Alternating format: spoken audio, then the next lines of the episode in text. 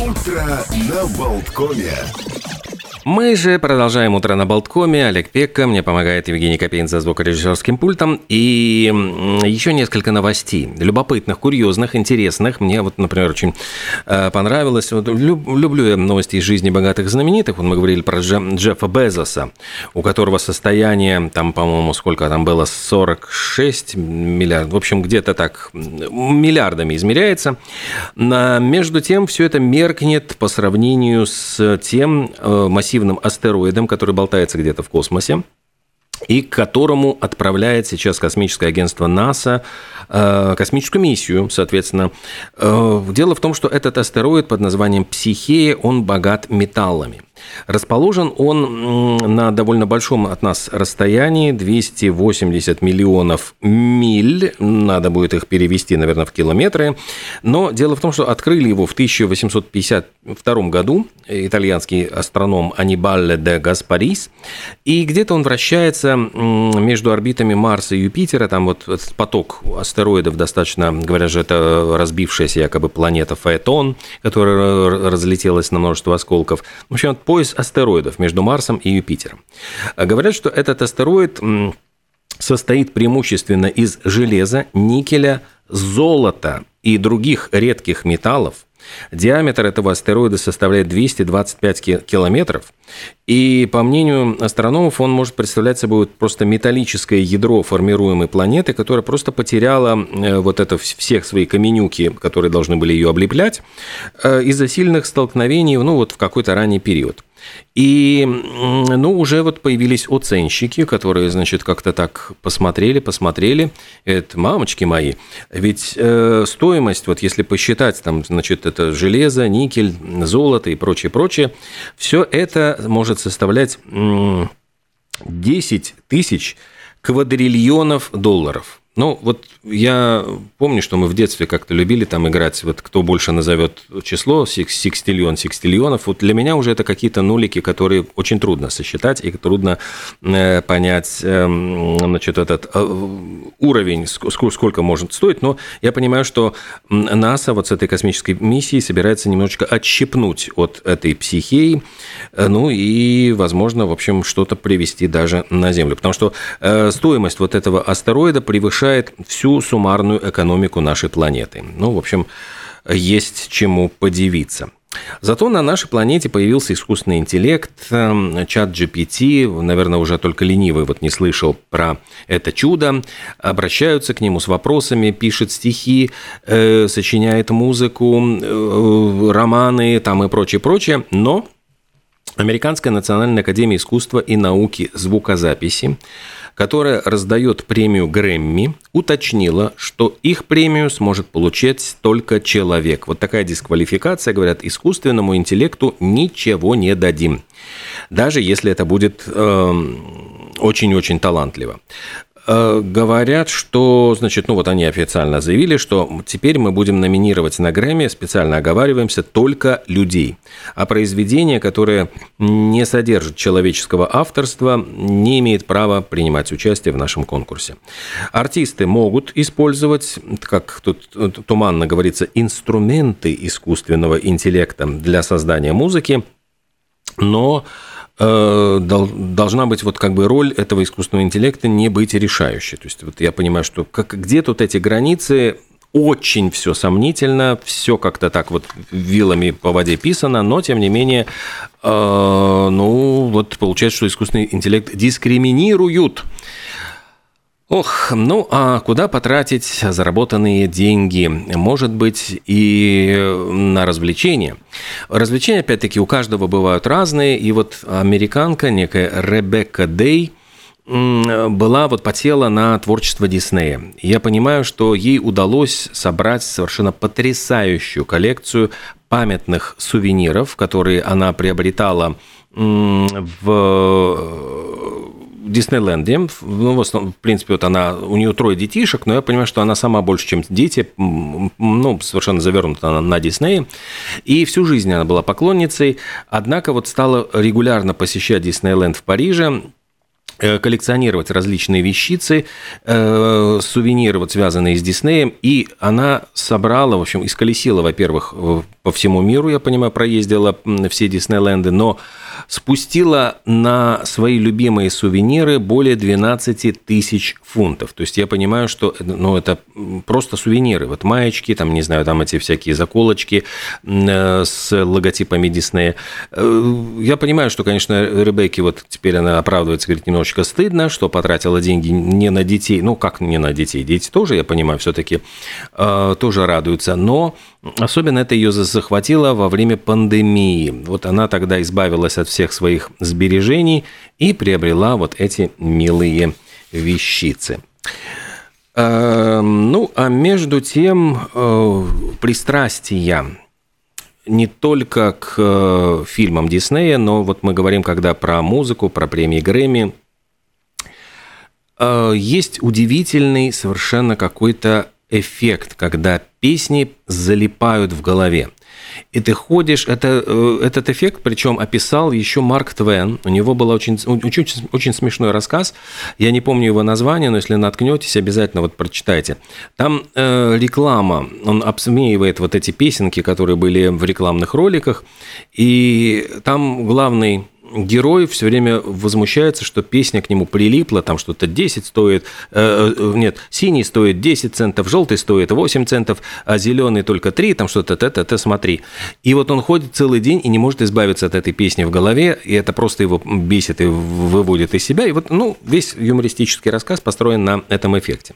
Так вот, э, ученые не поленились и начали исследовать музыку для того, чтобы понять, почему некоторые мелодии застревают в голове. И э, использовались для этого песни э, Элвиса Пресли, Аббы и Spice Girls. Вот я думаю, ну, может быть, давайте, ну, Аббу, может, мы послушаем, э, для того, чтобы э, тоже самим для себя вот понять, застрянет эта мелодия или нет, потому что, мне кажется, у Аббы вот действительно они умели делать хуки, и вот отдельные мелодии их просто в как, как говорят, музыкальный червь остается в голове надолго.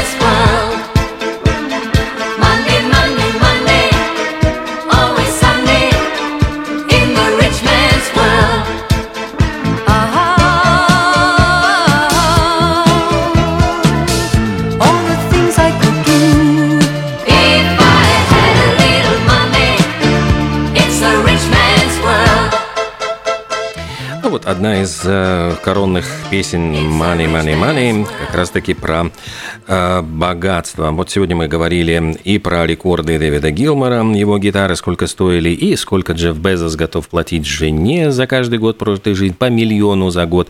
И говорили про то, что болтается где-то у нас в космосе астероид Психея стоимостью в 10 тысяч квадриллионов долларов, потому что сделан из золота, никеля и железа. К нему летит уже НАСА для того, того, чтобы, э, я понимаю, там с пилой перепилить этот астероид и уволочь его на Землю. Ну, а еще в этот день у нас есть несколько интересных событий, связанных тоже с музыкой. В 1969 году начался фестиваль в Ньюпорте. Ну, он продолжался три дня, но это был вот первый день.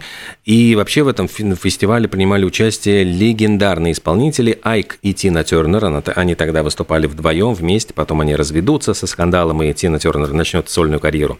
Марвин Гей, Creedence Clearwater Revival, была такая группа, там Have You Seen the Rain, uh, Birds выступали там, Steppenwolf, Born to be Wild знаменитый, Джанис Джоплин, Эрик Бёрд, Джордан, А, ну и Джимми Хендрикс Experience. Причем интересно, что э, Джимми Хендриксу на тот момент заплатили самый крупный гонорар, который когда-либо выплачивался рок-музыканту за одно выступление. Это было 125 тысяч долларов за одно выступление. По тем временам, в 1969 году, это была просто астрономическая совершенно сумма. А, Еще в этот день два, ну, пожалуй, самых высокооплачиваемых актера, ну, актера и актриса сочетались браком. Свадьба Дугласа Фербенкса и Мэри Пикфорд. Актриса, между тем, уже была трижды замужем.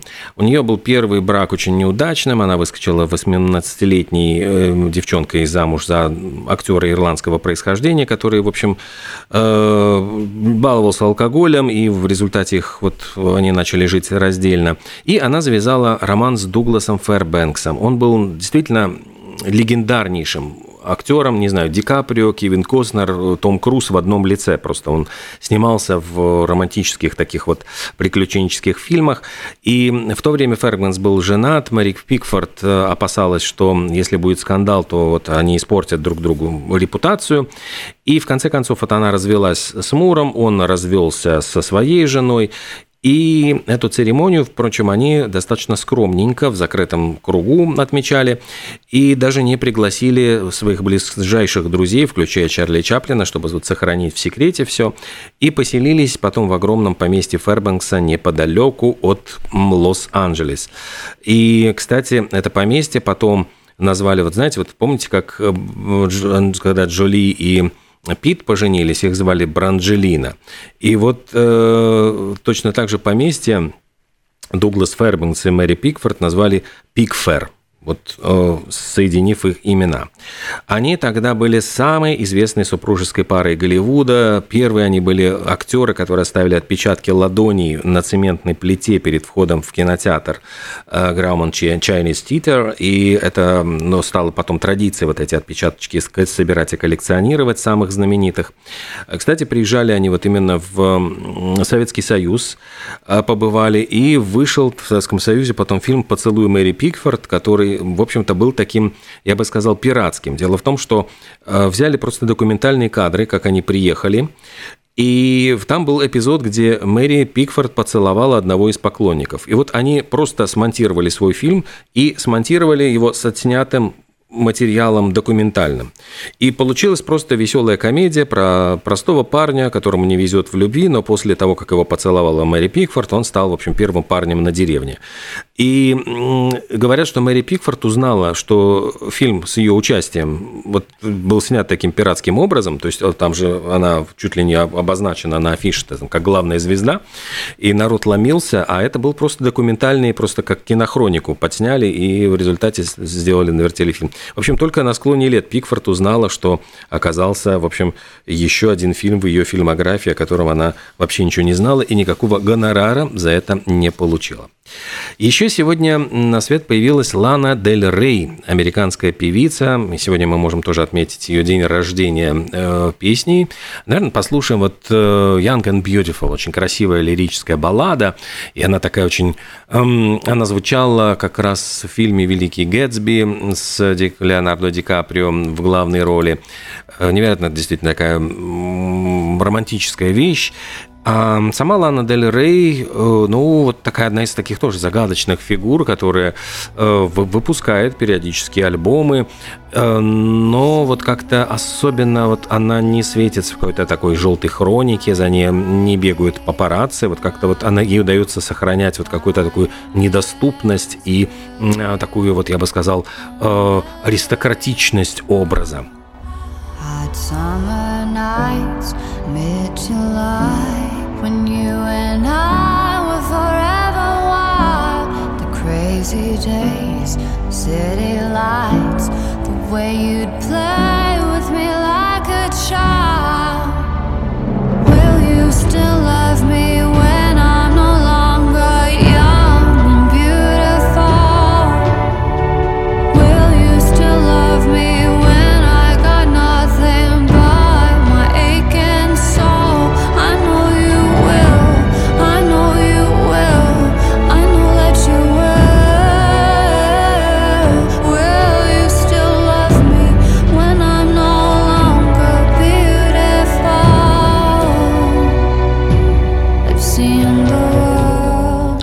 Кстати, сегодня вот Лане Дель Рей исполняется 38 лет.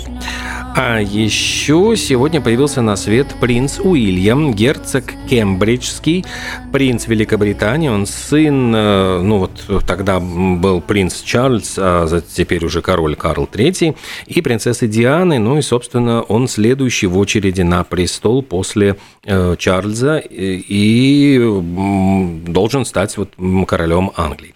41 год сегодня ему исполняется. А на свет еще появилась Лана Вачовски, э, сценарист, кинорежиссер э, «Матрицы». Ну, при рождении Лоуренс Вачовский, затем, в общем, произошли некие перемены, после чего Лоуренс стал Ланой. Эм, но вот как-то в последние годы особенно вот, не, вот был очень сильный старт у братьев, когда они были братьями Вачовски, был э, фильм до «Матрицы» очень интересный «Связь», по-моему, «Баунд» назывался. А после этого была вот, собственно, «Матрица». Э, и как-то вот после этого таких вот ярких картин – Облачный атлас они еще сняли, но больше вот какого-то такого в последние годы мы не слышали. Последняя часть, вот четвертая матрица, ну, совсем как-то вот не произвела такого большого впечатления. А, еще появился на свет Мишель Платини, французский футболист и чемпион Европы, но вот сейчас он скорее уже как тренер, как спортивный функционер больше известен.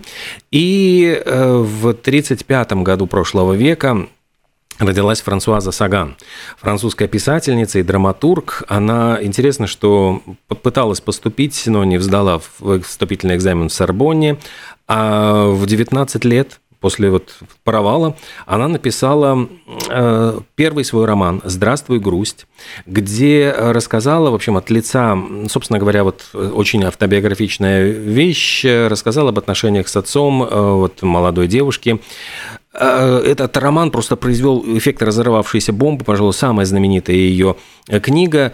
И Франсуаза Саган затем стала невероятно популярной писательницей. Она писала все романы ее о любви, а сама она становилась тоже героиней скандальных светских хроник. Говорят, что ее вытаскивал из из э, таких очень неприятных ситуаций, которые грозили ей чуть ли не тюрьмой, а, потому что она гоняла на автомобилях, она там попадала в аварии, она себя называла прожигательницей жизни, у нее было множество скандалов, неуплаченные налоги, какие-то странные замужества, шикарные яхты, она пристрастилась к наркотикам и алкоголю, а, получала все, правда, условные тюремные сроки, вот говорю, благодаря заступничеству французского тогдашнего Э, президента, по-моему, Франсуа Миттерана, и говорили о том, что, возможно, у них была даже какая-то вот любовная связь, поскольку, ну вот иначе просто не могли объяснить его такое вот как бы э, безоговорочную просто поддержку Франсуазы Саган. Э, все вот ее гонорары, которые она получала за свои романы, она ухитрялась как-то вот тратить, причем спускать буквально на азартных играх, она ездила, играла в казино, обожала казино, но действительно книги Франсуазы Саган, они читаются вот на одном дыхании, это очень небольшие романы, как правило, все они о каких-то чувствах, любви, вспыхнувшей страсти. Каждый раз рассказано все это по-новому и с очень интересными персонажами, которые вот не похожи друг на друга, но с оттенками вот всегда грусти и очень часто в ее романах такой немножко печальный конец. Давайте вот мы сделаем небольшую такую паузу, впереди новости, узнаем, что нового происходит в мире, после чего э, поговорим о еще одной великой женщине, о Майе Плесецкой. О ней расскажет эм, э, действительно человек, который э, знал ее и близко общался с ней, Сергей Николаевич о Майе Плесецкой буквально через несколько минут.